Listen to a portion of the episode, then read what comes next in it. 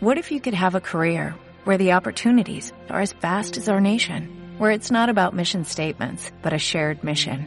At U.S. Customs and Border Protection, we go beyond to protect more than borders, from ship to shore, air to ground, cities to local communities. CBP agents and officers are keeping people safe. Join U.S. Customs and Border Protection and go beyond for something far greater than yourself. Learn more at cbp.gov/careers. Hola, soy Anne Abad y este es el relato de hoy. Bienvenida al Purgatorio, audio número 3. Capítulo 5. El cabo ya estaba dando cabezadas y el sargento repasaba las notas.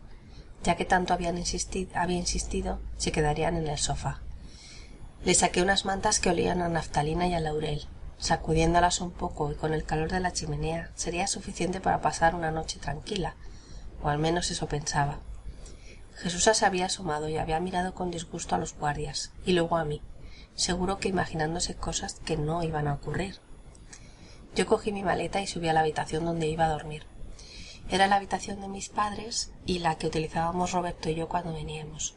Tenía una amplia cama donde mi madre me había dado a luz a mí y a mi hermano fallecido al nacer, diez años mayor que yo. El cabezal era de madera de bubinga, una, una madera madera rojiza que estaba de moda ya en los noventa y que mi marido se empeñó en poner a cambio del elegante cabecero de pino de mis abuelos, que ahora seguro que estaba comido por los bichos en el corral. Un armario y un sinfonier completaban los muebles, junto con un par de sillas. Habíamos traído una televisión, pero no conseguimos que llegara señal, así que trajimos un viejo vídeo VHS y veíamos antiguas películas cuando nos quedábamos solos. Ahora posiblemente estuvieran estropeados.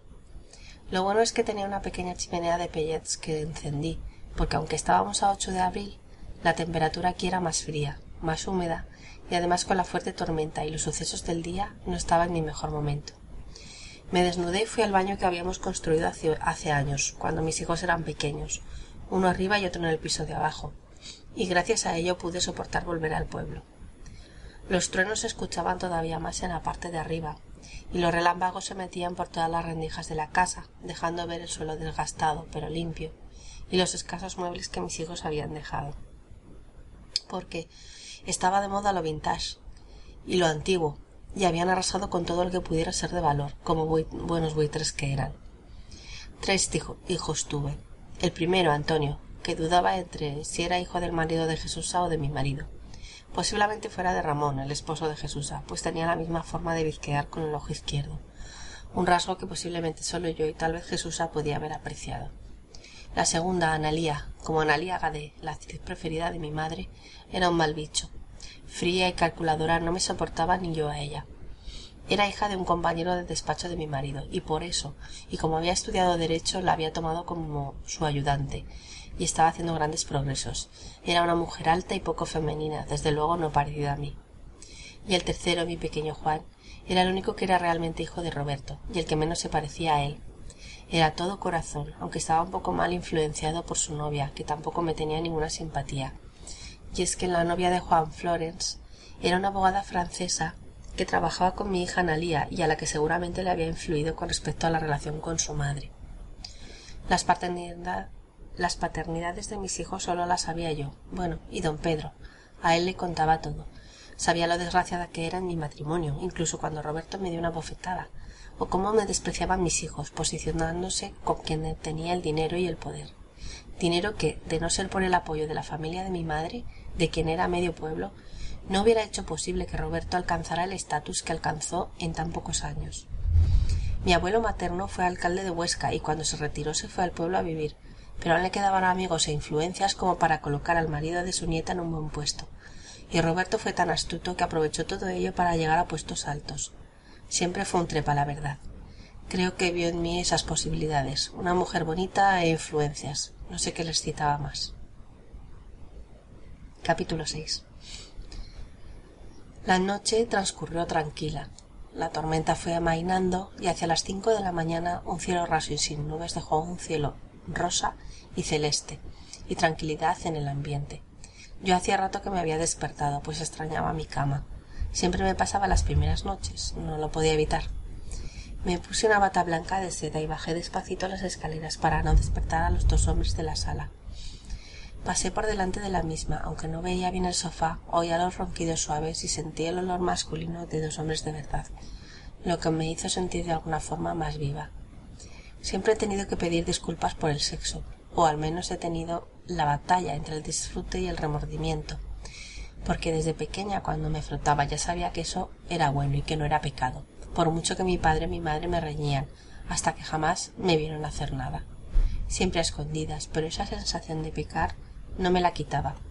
Y es por eso que tenía a don Pedro entre escandalizado y asombrado. Pero nunca, jamás, me condenó. Siempre decía que eran cosas de mi naturaleza y que rezase por mi salvación, nada más. Por eso le hacía caso, rezaba, y durante un tiempo me comportaba bien, hasta que mi demonio interior me pedía placer y sexo, y no solo eso, aventura y riesgo, amor prohibido y, por qué no, deseo y contacto lo que no tenía con mi marido, que desde que nació Juan, hace ya veintidós años, no me había, me, había me había tocado en contadas ocasiones. Yo sospechaba que la abogada que trabajaba con él era su amante.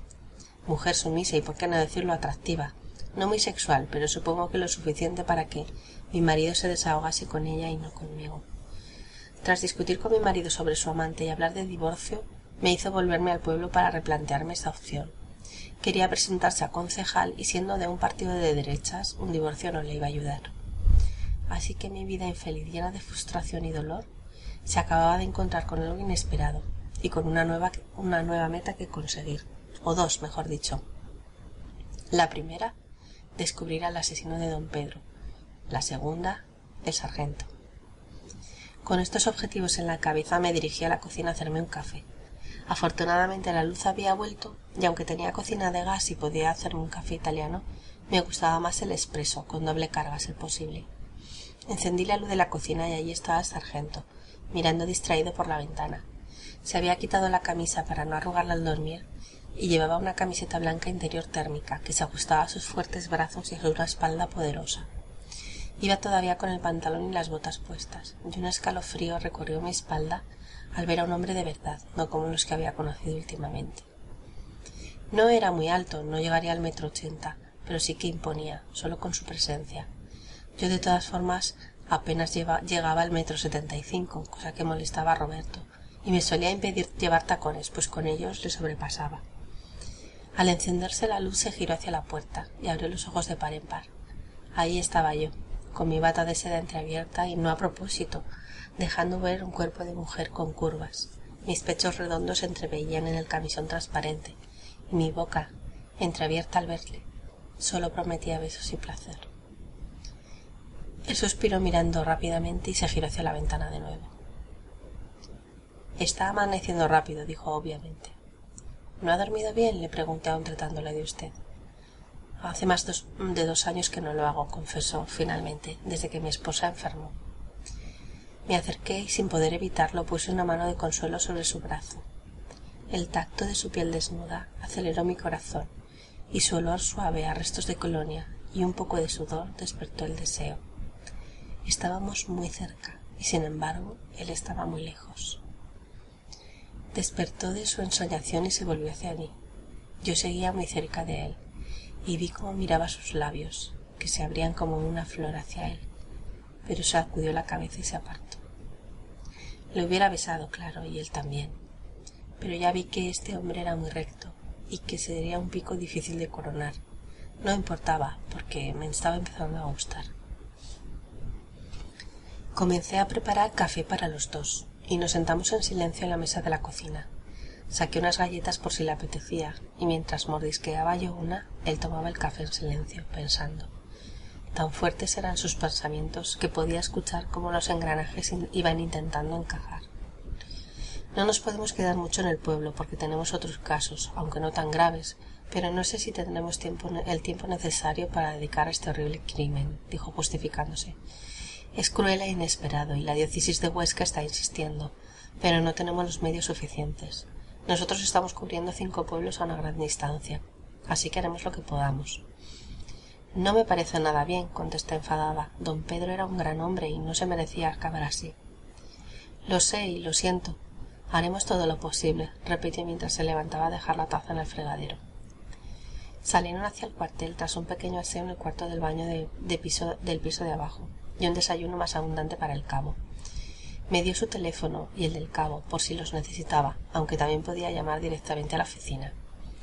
La mañana se presentaba fresca, así que tras vestirme con unos viejos vaqueros y un jersey, decidí acercarme a casa de Jesusa para hablar con ella.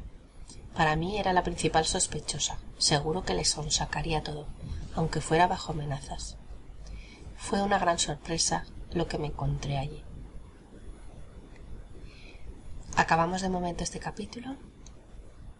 Gracias por escucharme. Si quieres eh, Puedes encontrar este, este, libro en Amazon, te dejaré el enlace por si quieres verlo. Y también puedes visitarme en mi web www.aneaban.com. Muchas gracias y hasta la próxima.